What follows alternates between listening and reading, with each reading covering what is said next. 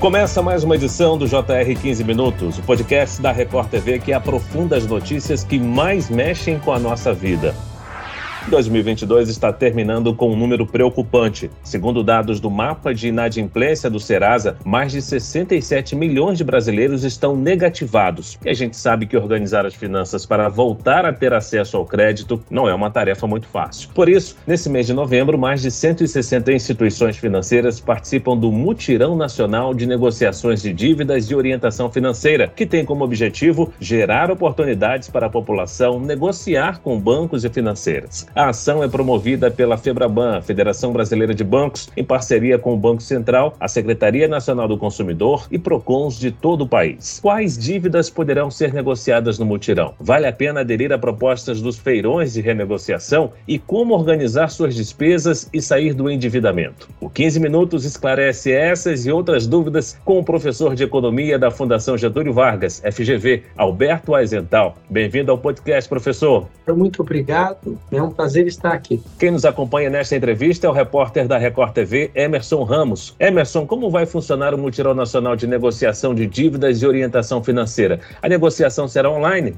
Oi, Fara, obrigado pelo convite. Olá, professor Alberto. Olha, Fara, o mutirão começou na terça-feira, 1 de novembro, e vai até o dia 30, de forma online. Qualquer pessoa que tenha dívidas com bancos ou instituições financeiras, envolvendo cartão de crédito, cheque especial, empréstimo ou financiamento bancário vencidos, exceto veículos, motocicletas e imóveis, pode aproveitar a oportunidade para negociar com condições especiais de parcelamento e juros diretamente com o credor. É importante lembrar que o mutirão é voltado às pessoas que têm condições financeiras de quitar o valor a ser negociado. Os superendividados, que têm muitas dívidas e não vão conseguir cumprir o acordo, devem procurar os órgãos de proteção e defesa do consumidor para um atendimento especial. No último mutirão realizado em março desse ano, o volume de contratos foi bastante significativo, de 1,7 milhão. Agora, o número pode ser ainda maior, porque no fim do ano é comum o consumidor procurar as instituições financeiras para regularizar dívidas atrasadas. Professor Alberto, esses feirões beneficiam os dois lados? As condições realmente são especiais? Você tem que imaginar que é uma condição especial, é uma oportunidade para aquele que é devedor. E o que a gente não pode esquecer que não justifica você ir para uma mesa de negociação e tentar abater, diminuir uma dívida se você não tem condições de cumprir aquilo que você vai se comprometer. Só que o final do ano é uma época muito especial, que é quando você tem a entrada do 13 terceiro. 13 terceiro você vai receber metade até o final de novembro e metade no máximo até 20 de dezembro. Então, é uma oportunidade, é um momento especial e o 13 terceiro sim pode ajudar bastante em você abater a totalidade ou uma boa parte da sua dívida. Fara e professor Alberto, eu vou aproveitar a oportunidade para informar uma outra alternativa aos brasileiros que estão pensando em negociar dívidas. Recentemente começou também o maior feirão Serasa Limpa Nome, com acordos disponíveis nos canais digitais da Serasa até 5 de dezembro. E os brasileiros que negociarem seus débitos no feirão deste ano contam com outra novidade. Muitas empresas oferecem pagamento via Pix e a baixa da negativação em até 24 horas. Professor, qual a diferença entre os dois feirões? Como o consumidor pode identificar qual feirão deve procurar? Basicamente, o que essas entidades fazem é tentar agrupar o total ou grande parte da sua dívida e eles fazem uma intermediação da sua dívida. Quando você fala em limpar o nome, é que principalmente para as camadas mais populares da população, a questão de você ter o teu CPF limpo é importantíssimo, porque é, única e exclusivamente tendo o CPF limpo, tendo o nome limpo, que você consegue fazer novas compras, eventualmente até novas dívidas. Então, quando a gente fala em limpar nome está associado a essa questão. Não necessariamente nesse primeiro momento, quando você faz a negociação, você quitou e você já está com o nome limpo no sentido de ter resolvido os problemas. O que você faz nesse, nessa oportunidade é negociar, obter uma taxa mais baixa, obter descontos de multas e juros que foram se acumulando, que nem numa bola de neve, e na medida que você consegue consegue desenhar o parcelamento da dívida futura, você se torna adimplente, você limpa o seu nome e você pode voltar a participar da economia. Professor Alberto, se o consumidor aproveitar determinado desconto para quitar uma dívida à vista, será um bom negócio, é claro. Mas, por outro lado, é preciso ter cuidado para não assumir um valor mensal de parcelamento que comprometa o seu rendimento, gerando assim novas dívidas. É necessário avaliar bem essas propostas das credoras, professor? Sim, com certeza. Uh, você tem que ter entendimento e educação de quanto você tem de renda, você tem que descontar os impostos que eventualmente você paga, e você tem que ter bem escrito, planilhado, tudo que você gasta. Você tem que se conhecer, fazer um verdadeiro raio-x das suas finanças pessoais. Não vale a pena você ir para um feirão, não justifica você sentar, negociar, ter um novo parcelamento e não ter recursos para quitar você só está fazendo todo mundo perder tempo, você está se auto-enganando e você não está resolvendo o problema. Você tem que sim conhecer as suas finanças, saber quanto você pode pagar, quanto você pode destinar a esse parcelamento e trabalhar no sentido de pagar e ter parcelas que você pode cumprir já no próximo mês. Professor Alberto, e o consumidor pode recorrer da própria cobrança ao julgar que os juros impostos pelas empresas foram abusivos, estão extremamente altos e fora do padrão? Olha, é um caminho mais complicado, porque, em geral, as empresas com as quais você levanta financiamento ou empréstimo, em geral você tem contratos escritos, bem definidos, evitando cláusulas leoninas. Então, dificilmente é uma situação que você consegue recorrer. E se você pensa que em geral são as camadas mais populares da população e que elas não vão conseguir ter acesso a um departamento legal de ótima qualidade que consiga defendê-las ou brigar com essas grandes entidades. Na prática, uh, pode partir do princípio que os números estão corretos, os números em geral de taxa de juros são enormes, são muito altos, é melhor não entrar nisso. Esse é o ideal, não ter que entrar nesse tipo de empréstimo em parcelamento, porque os juros já são altos. E, em última hipótese, tentar ou entrar em inadimplência, porque aí sim vira uma bola de neve. Os juros são tão altos, eles crescem de forma exponencial, ou seja, tão grande, que sim você consegue ter ótimas negociações e grande quebra dessas altíssimas taxas que você se comprometeu, você assinou e você entendeu que poderia pagar. Então, super importante, vale a pena quebrar, vale a pena ter esses descontos, quebrar esses valores, mas importantíssimo que você se conheça e saiba o que você está negociando para frente, poder cumprir.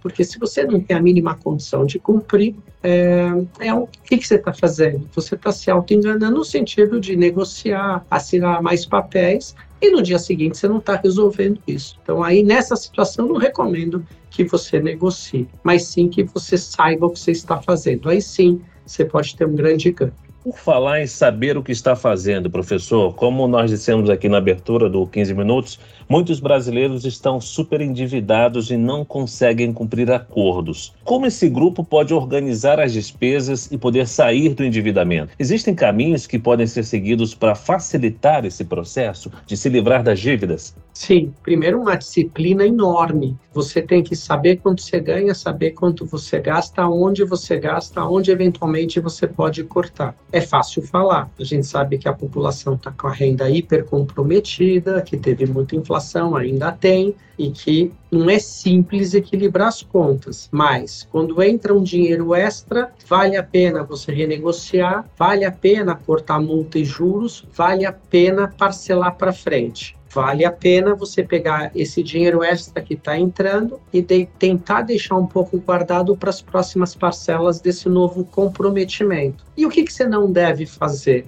Você não deve entrar em novas compras que não sejam essenciais e você não deve entrar em novos empréstimos e financiamentos. Então você tem que ter um equilíbrio, uma, uma harmonia pessoal autocontrole no sentido de não sair comprando, sair pedindo empréstimo de novo e não conseguir sair dessa bola de neve. Então, em resumo, se entender, saber quanto você pode pagar de parcela, parcelar o número de parcelas tal que o tamanho da parcela você possa pagar, pegar esse dinheiro extra e reservar para pagar essas parcelas vindouras e evitar ao máximo entrar em novas dívidas. Professor, tem uma novidade nesse mutirão da Febraban, que além de renegociar dívidas, também tem um conteúdo gratuito de educação financeira. Esse material é importante para que o consumidor tenha uma relação mais saudável com o dinheiro? A educação financeira é a base de tudo. Se você tem educação financeira, se você consegue executá-la, você não estaria nessa situação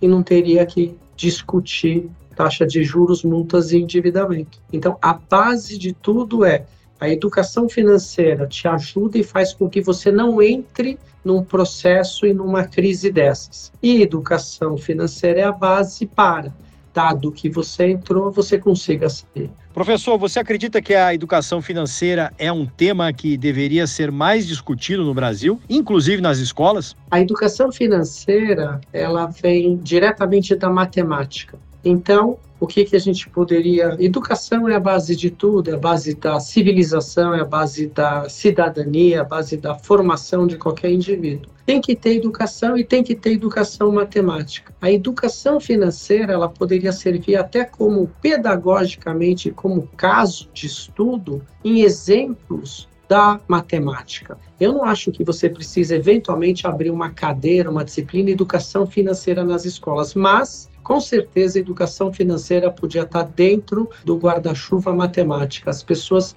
os alunos estudando matemática, elas terem como exemplos problemas, questões para resolver, até para aplicar a matemática que elas estão aprendendo, educação financeira. Professor Alberto, essas oportunidades a favor da população, o número de parceiros envolvidos nesses feirões de renegociação, a proximidade do 13º salário, tudo isso pode ajudar o brasileiro a quitar dívidas e começar 2023 com o nome limpo? Quando a gente fala em feirão, é a oportunidade do indivíduo, do cidadão, num único momento, num único local, conseguir resolver a inadimplência com vários órgãos, várias entidades financeiras. Então, facilita a burocracia, facilita nesse sentido. É muito prático, operacionalmente é, operacionalmente é muito bom. Agora, viver com dívida, você dormir e acordar com dívida, não é bom para ninguém. Não é bom para tua alma, para o teu espírito, para os teus sonhos e para os teus projetos. Então, na medida do possível, se você consegue equalizar, se você consegue dar um destino para esse passivo, para esses problemas, eu te digo que você vai viver de uma forma diferenciada, vai viver muito melhor, vai respirar melhor e vai ter melhores perspectivas. Sim, a resposta é sim. Você tem que ter educação financeira, tem que aproveitar essas oportunidades e entrar no ano novo com o pé direito.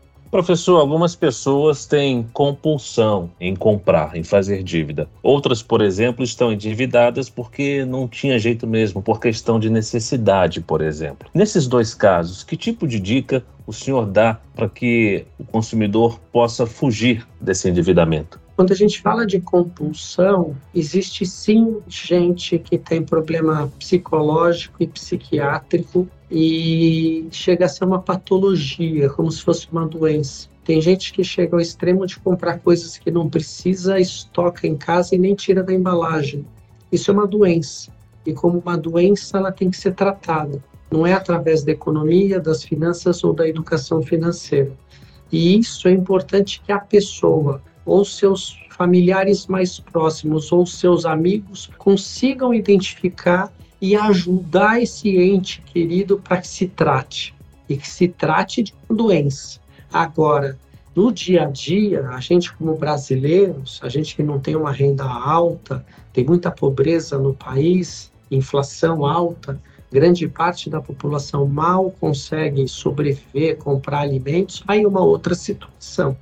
Aí é aquela situação que é fácil dizer, faz conta, não gasta mais do que ganha, mas a pessoa fala, mas eu não consigo nem trazer arroz feijão para casa. Então, aí é uma outra situação.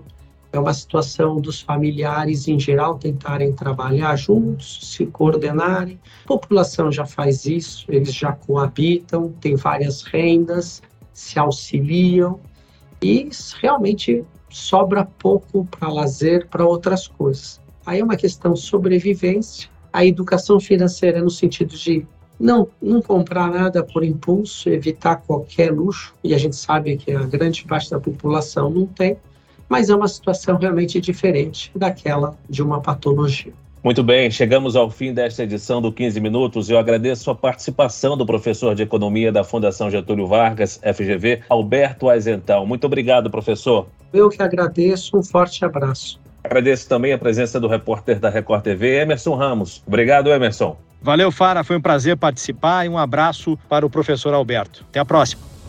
Esse podcast contou com a produção de David Bezerra e dos estagiários Lucas Brito e Kátia Brazão. Sonoplastia de Marcos Vinícius, coordenação de conteúdo Edivaldo Nunes e Deni Almeida. Direção editorial Tiago Contreira. Vice-presidente de jornalismo Antônio Guerreiro. Te aguardamos no próximo episódio. Até lá.